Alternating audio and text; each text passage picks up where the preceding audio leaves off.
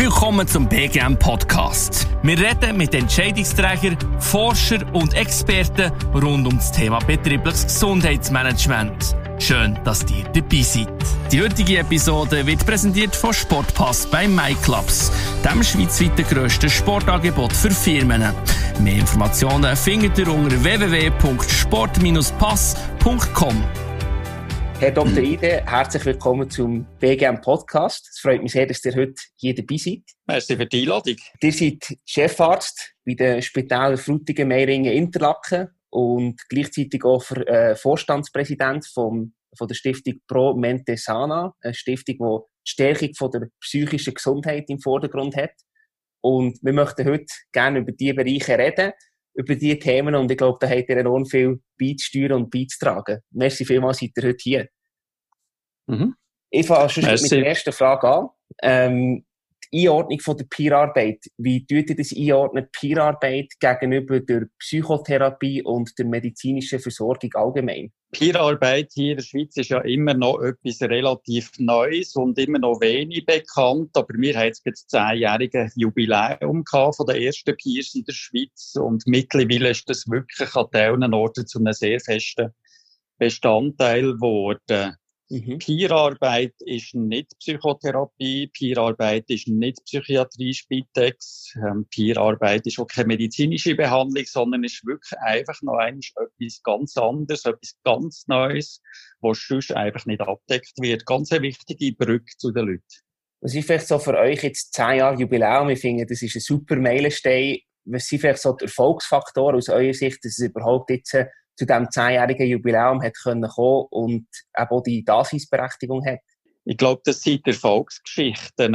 Oder ich habe selber über, über mehrere Jahre begleitet. Ein junger Mann, der hat sich nicht getraut zum Haus aus, mhm. hat aber nie können sagen, was es eigentlich ist, was ihm so Angst macht. Es hat ihm so Angst gemacht, was ich eigentlich würde über ihn denken, wenn er mir das würde erzählen. Und ich habe mich dort wirklich reingeknäult, ausprobiert, ein Pier ist einig vorbeigekommen und der Mann ist zur Haustür aus. Und so Geschichten, oder? Das ist natürlich das, wo wirklich äh, so etwas Neues sehr schnell kann etablieren kann. Wenn, merk, wenn die Leute einfach merken, hey, das funktioniert, da passiert etwas Gutes, was sonst nicht würde passieren. Und ich nehme das ist natürlich wahrscheinlich auch für euch äh, eine starke Motivation, wenn ihr seht, was da für Ergebnisse erzielt werden können. Das ist so.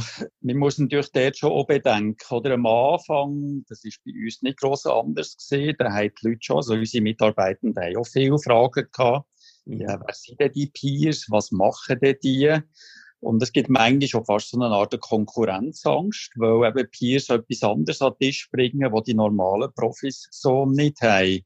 Mhm. Und dort muss man die Teams wirklich einfach auch gut vorbereiten und gut begleiten, auch auf dem Weg, dass es wirklich nicht um eine Konkurrenz geht, sondern um eine Ergänzung. Und dass es ja eigentlich unserer Arbeit nur darum geht, dass Leute besser gesunden und das ist mit Peers eben besser möglich. Was sind vielleicht aus eurer Sicht die Herausforderungen von der Peerarbeit, wo, ja, wo einfach wirklich eine Challenge darstellen bei der Umsetzung? Es ist ein bisschen unterschiedlich bei den Institutionen. Wir selber haben eigentlich relativ wenig Probleme gehabt. Mhm. Ähm, eine Schwierigkeit, die sich aber zeigt, ist, dass viele Peers sehr tiefprozentig arbeiten. Einen halben Tag pro Woche, einen Tag pro Woche. Und das macht es dann relativ schwierig für Peers, also ins Team reinzukommen, weil in den Teams viele Leute arbeiten 80 Prozent und wir haben jetzt Glück gehabt, dass wir am Anfang relativ viele Peers hatten, die höher prozentig gearbeitet haben. Und merken jetzt aber auch mit Peers, eben, die nur 20 Prozent arbeiten, ist ein, ein anderer Prozess. Aber das ist genau gleich auch für andere Leute, die Teilzeit arbeiten mit 20 Prozent. Die haben ja relativ lang für in das Team reinzukommen. Ich möchte gerne noch kurz auf den ambulanten Bereich zu sprechen kommen. Welchen Stellenwert hat die Peerarbeit im ambulanten Bereich? sehr hoch. In der Schweiz ist ein bisschen etwas Komisches passiert, in dem der Peer-Gedanke sich sehr auf Kliniken bezogen hat und dort vor allem auf die Akutstationen, absolute Notfallsituationen. Und auch Peers, also das Beispiel, das ist vielleicht nicht ganz alltäglich, das ich gebracht habe, wo schon die erste Begegnung mit der Peer ähm, so einen Erfolg ausgelöst hat. Peerarbeit ist oft auch ein längerer Prozess. Also die meisten Leute bei uns, die haben auch nicht ein Peergespräch, sondern die werden über zwei Jahre von einem Peer begleitet. Und mhm. darum finde ich, ist der Ambulanzbereich eigentlich absolut wichtig, weil stationär findet in der Regel ja eine Stabilisierung statt. Gesundung braucht viel länger. Das ist meistens etwas, was im ambulanten Rahmen passiert. Mhm. Das macht Sinn. Und eben, ich glaube, das ist schon sehr gut nachvollziehbar, dass der Peer-Arbeit äh, einen höheren Stellenwert hat. Ich kann mir vorstellen, dass es im Moment aber eher so ein bisschen anders aussieht, dass es eher einen Mangel gibt, eine Peer-Arbeit im ambulanten Bereich. Wie, wie schätzt ihr das ein? Oder wie nehmt ihr das wahr? Das ist so. Also von den Peers, die für Institutionen arbeiten, würde ich schätzen, arbeiten 90 Prozent für Kliniken und nur 10 Prozent für ambulante Dienste. Ja, ist das etwas, was man aus eurer Sicht anpacken und, und ändern dass das äh, Verhältnis, ähm, ich sage, mehr ins Gleichgewicht kommt? Ja, oder sogar umgekehrt sein. ja. Eben, weil Gesundung eigentlich dort erfolgt, finde ich, wäre es dort vor allem wichtig ähm, und nicht nur in der absoluten Krisensituation. Was braucht es aus eurer Sicht, dass das gelingen könnte, das Verhältnis umzukehren? Also wir haben ja jetzt in den ambulanten Institutionen ist die Finanzierung ist geklärt. Das ist erstaunlich einfach gewesen, dass Krankenkassen Peerleistungen übernehmen. Auch denen hat das einfach eingeleuchtet, dass das eine gute Sache ist. Mhm. Äh, wo man angestanden ist, wir hätten in der Stadt Zürich haben wir das dann probiert vor etwa fünf Jahren, ob nicht dort Spitex könnte Peers anstellen und das wiederum ist leider nicht geglückt. Okay. Ähm, also dort hat man eine Finanzierungslücke. Das heißt, das ist im Moment nur einfach über ambulante Dienste möglich. Vielleicht auch so ein bisschen, um den Case wie zu beleuchten, was ist wie die Begründung oder was fehlt ohne Peer-Arbeit in der Behandlung? Gibt es hier wie auch, ich sage mal, negative Erlebnisse oder Beispiele, die euch in Sinn kommen? Einer der grössten Staubsteine im Bereich psychische Gesundheit ist ja das, was man Stigmatisierung nennt. Mhm. Oder wenn ich selber depressiv werde, dann kommt sehr der Gedanke, ja, was denken jetzt andere über mich, wenn die wissen, dass ich an einer Depression krank bin. Dass ich es am Morgen nicht schaffe aus dem Bett. Ähm, wir haben dort alle immer noch enorme Angst, dass wir verurteilt werden. Das ist der Grund, warum viele Leute sich keine Hilfe suchen oder warum sie auch in der Therapie, auch in der Psychotherapie wirklich schambesetzte Themen lang nicht ansprechen. Mhm. Und bei Peers ist die Selbststigmatisierung wie weg, weil dort weiss ich, mein Gegenüber, das kennt meine Schuhe. Mein Gegenüber, ihr ist es vor zwei Jahren genau gleich gegangen wie mir jetzt. Und dort trauen sich die Leute viel mehr, so schambesetzte Themen zu bringen. Und mhm. die Brücke, die bringen nur Peers so gut, so schnell her. Und das heisst, es gibt viele Leute, die nie wirklich ihre Themen überhaupt können bringen, ihre Behandlung, oder wo gar keine Behandlung aufsuchen. Ja, und dort ist sicher der, der Schaden, auch, oder, der angerichtet wird, viel, viel grösser, wenn man das einfach eben gar nicht in, in Angriff nimmt und nicht anpackt. Ja, jetzt geht bei dem jungen Mann, den ich beschrieben habe, oder? Der ist 22. Und ich wäre jetzt davon ausgegangen, der hat mir auch in den nächsten fünf Jahren nie können erzählen was es eigentlich ist, was ihm so Angst macht, eben weil er so Angst hatte, was ich würde über ihn denken. Ja, ähm, das ist meistens, das hockt sehr tief. Und das hat natürlich für seine Lebensqualität einen riesigen Unterschied gemacht. Wie, wie ist denn hier nachher das Zusammenspiel jetzt zwischen den Peers und zum Beispiel zwischen Ärzten, zwischen Psychotherapeuten? Wie ist denn hier nachher die Zusammenarbeit? Wie, wie wird das aufgeteilt? Nachher, dass das eben als grosses Gemeinsames äh, erfolgreich funktioniert? Ich kann dort vielleicht nicht ganz für andere Institutionen reden. Bei uns, oder wir haben zig verschiedene Disziplinen, die bei jedem Fall zusammenarbeiten. Und wir tun immer eigentlich personenspezifisch entscheiden, wer unterstützt da wie mit und auch wie ist die Zusammenarbeit. Ja. Dort ist eigentlich immer so ein bisschen der Grundsatz, so wenig wie möglich, so viel wie nötig. Wir arbeiten jetzt nicht über Sitzungen, wo dann über Leute geredet wird, sondern das machen wir meistens in dem die Person, die sich die Hilfe sucht bei uns, nachher eigentlich in das ganze Netzwerk zu sich einlädt und man dort austauscht, alle zusammen. Und macht Peerarbeit in jedem Fall Sinn oder gibt es da bestimmte Voraussetzungen, die müssen erfüllt werden, wo du sagst, dann ist es sinnvoll und in anderen Fällen ist es nicht sinnvoll? Es ist eigentlich immer die betroffene Person, die auswählt. Also wir stellen ihnen eigentlich so ein bisschen wie einen Blumenstrauß zur Verfügung stellen mit verschiedenen Hilfsangeboten. Und dort gibt es Leute, die sagen, nein, das kann ich mir jetzt nicht vorstellen, mit einem Peer ein Gespräch zu führen oder spazieren. Mhm. Also es ist eine persönliche Präferenz. Okay. Eigentlich so eine Kontraindikation im medizinischen Sinn gibt's nicht. Und wir haben bei uns sogar Leute, die nur von Peers begleitet werden. Also, wo spezifisch keine medizinische Behandlung wollen, mhm. wo sie zum Beispiel sehr negative Erfahrungen gemacht haben mit der Psychiatrie, aber mit einem Peer möchten sie zusammen arbeiten und das finde ich, das muss auch möglich sein, dass man diesen Leuten zumindest die Hilfe kann zukommen lassen, wo, wo sie sich wünschen. Das ist äh, ja sehr ein spannendes Thema, das auch im Aufwind ist. Äh, jetzt eben mit dem zehnjährigen Jubiläum, das ihr auch angesprochen habt. Mich interessiert auch ein bisschen, wie sieht die Zukunft von der Peerarbeit in der Schweiz? Was wird sich dort noch entwickeln? Wo seht ihr vielleicht auch so ein bisschen, ja, jetzt Trends in Anführungszeichen, wo es hergeht aus eurer Sicht? Peer-Gedanke der hat sich eigentlich sehr schnell etabliert. Also mhm. Deutschland ist Europa wie so ein Vorreiter gewesen und ähm, die haben wir so wie rechts oder links überholt. Ähm, also dort ist irgendetwas an dem Gedanken, was sich bei uns sehr schnell verfestigt hat. Und darum denke ich auch Peers, das ist kein Projekt mehr, sondern das ist heute Regelbetrieb. Mhm. Ähm, bei den Ausbildungen, dort wird man müssen ausbauen. Ähm, das ist noch so ein kleiner Sorgenpunkt. Ähm, aber ich denke, es wird mehr und mehr auch Peers geben, die werden in die Institution. Also ich kann mir auch gut vorstellen, dass bei uns auch eine Angebotsleitung eben ein Peer kann sein. Mhm. Ich habe ja zuerst mal mit Peers zusammen geschafft an meinem ersten Arbeitstag als junger Assistenzarzt. Das ist dann zumal in Nord-Chicago vor irgendwie 30 Jahren. Ähm, und in Amerika gibt es mittlerweile psychiatrische Institutionen, wo der CEO ein Peer ist. Also das heißt, das wirklich wird wichtig sein, dass in der ganzen Hierarchie Peers werden eigentlich mit vorkommen. Du hast die Ausbildung angesprochen. Wo würde man dort am besten ansetzen? Also was, was braucht es aus eurer Sicht, um das Ausbildungsthema richtig äh, zu bearbeiten und erfolgreich zu meistern?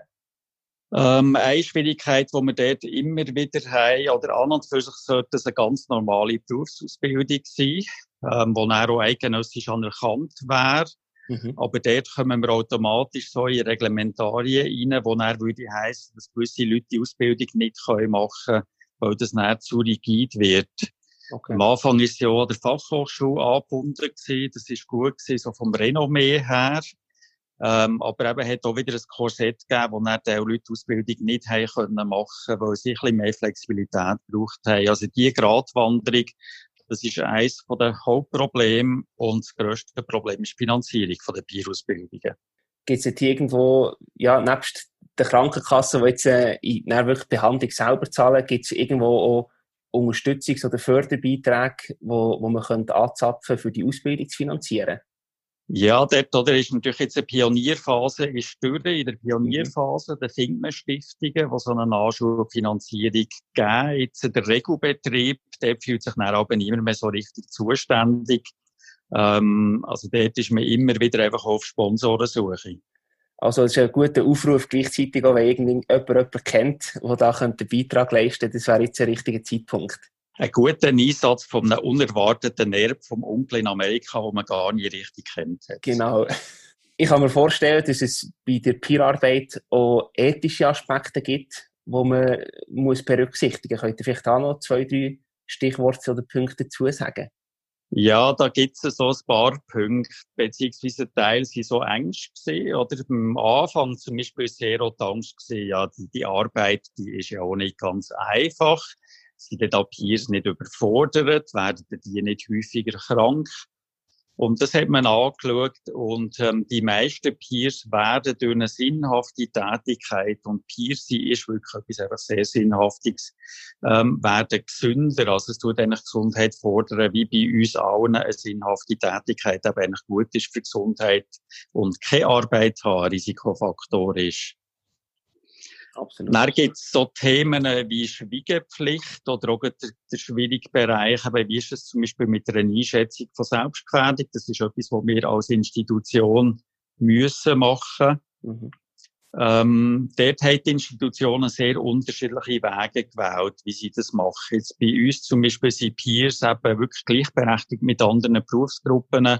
Mhm. Und jeder Mitarbeiter hat die Pflicht, das im Auge zu haben, und sich nachher Hilfe zu holen, wenn er merkt, es geht jemandem in der Krise gar nicht gut. Das tun wir eigentlich jetzt bei den Peers gleich handhaben. Mhm.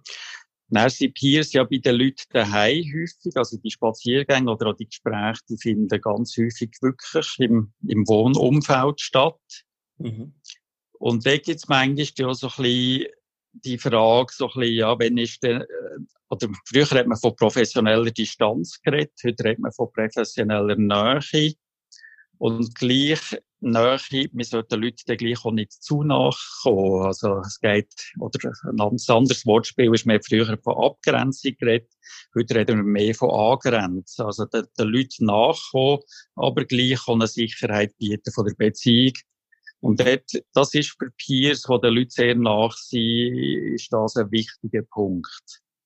Ja, dass das sie wirklich dort auch lernen, wie können sie wirklich sich Leute zur Verfügung stellen, aber dann auch eigentlich gleich auch wieder können aus der Beziehung heimgehen und mhm. die Beziehung bleibt am Arbeitsplatz. Ja. ja, das ist wahrscheinlich manchmal ein schwieriger Spagat zu meistern, kann ich mir vorstellen. Das ist so, aber ist auch wieder etwas, was prinzipiell in unserer Arbeit das Thema ist, wo mhm. viele Peers eigentlich das heute, die haben dort eine hohe Kompetenz entwickelt, wie sie das machen. Also sehr beeindruckend. Ja das ist sicher auch faszinierend, um das äh, beobachten und mitzuerleben, wie das äh, aufgebaut und entwickelt wird. Das ist etwas sehr Schönes, ja. Jetzt haben wir echt so einen super Überblick bekommen. Wir haben natürlich jetzt hier äh, in diesen gut 15 Minuten nicht äh, die Möglichkeit oder den Anspruch, enorm in die Tiefe zu gehen, aber falls jemand gerne noch würde, sich weiterbilden, weiterentwickeln und mehr über das Thema äh, erfahren, gibt es irgendwelche Ressourcen, die ihr empfehlen wo sie mehr Informationen finden zu der Peer-Arbeit? Ja, es gibt den Verein Peer Plus. Das ist die Vereinigung von allen Peers in der Schweiz. Mhm. Promentesana ist sehr aktiv in diesem Thema. Ähm, die Weiterbildung wird in der Deutschschweiz angeboten vom Verein Ex in Schweiz. Das wären so die drei Hauptquellen. Und der Promentesana hat so einen Peer-Pool, der sieht man alle Peers, die heute eigentlich berufstätig sind und der könnte mal schauen, ob sich dort jemand würde anerbieten für ein Beratungsgespräch. Da kann man schauen, welche Peers gibt es in meiner Region. Wenn ich im Kanton Glarus wohne, sehe ich, wer würde da in Frage kommen. Ja, das wären auch meine Fragen gewesen. Herr Dr. Ide, gibt es irgendetwas, was ihr noch hinzufügen möchtet oder was wir noch nicht besprochen haben zusammen? An und für sich nicht. Also ich glaube auch, jetzt gibt es so Institutionen, die sich mit dem Thema befassen, ähm, wirklich einfach probieren. Also es gibt heute genug Institutionen, die dort so eine Götti-Funktion können übernehmen, die dort auch mhm. Beratungen anbieten, wie man so etwas machen kann. Aber es lohnt sich einfach, also ich glaube, wenn ich würde Psychologenstellen streichen bei uns in den Diensten, das gäbe eine kleinere Demonstration vor meinem Büro. Wenn ich würde Peerstellen streichen, das gäbe eine riesen Demo. Ja, und ich glaube, das ist schon ein starkes Zeichen, oder? Dann weiss man genau, dass man hier wirklich ein Problem löst und eben auch wirklich einen Mehrwert schafft und den Leuten optimal helfen kann. Genau. Ganz herzlichen Dank für eure Zeit, Herr Dr. Ide, und für das kurze Gespräch. Das war ein sehr spannender Einblick und ich wünsche euch alles Gute auf dem weiteren Weg und viel Erfolg beim weiteren Aufbau von der Peerarbeit in der Schweiz. Merci euch. Willkommen zum BGM Podcast. Wir reden mit Entscheidungsträgern, Forschern und Experten rund um das Thema betriebliches Gesundheitsmanagement. Schön, dass ihr dabei seid. Die heutige Episode wird präsentiert von Sportpass bei MyClubs, dem schweizweit grössten Sportangebot für Firmen. Mehr Informationen findet ihr unter www.sport-pass.com.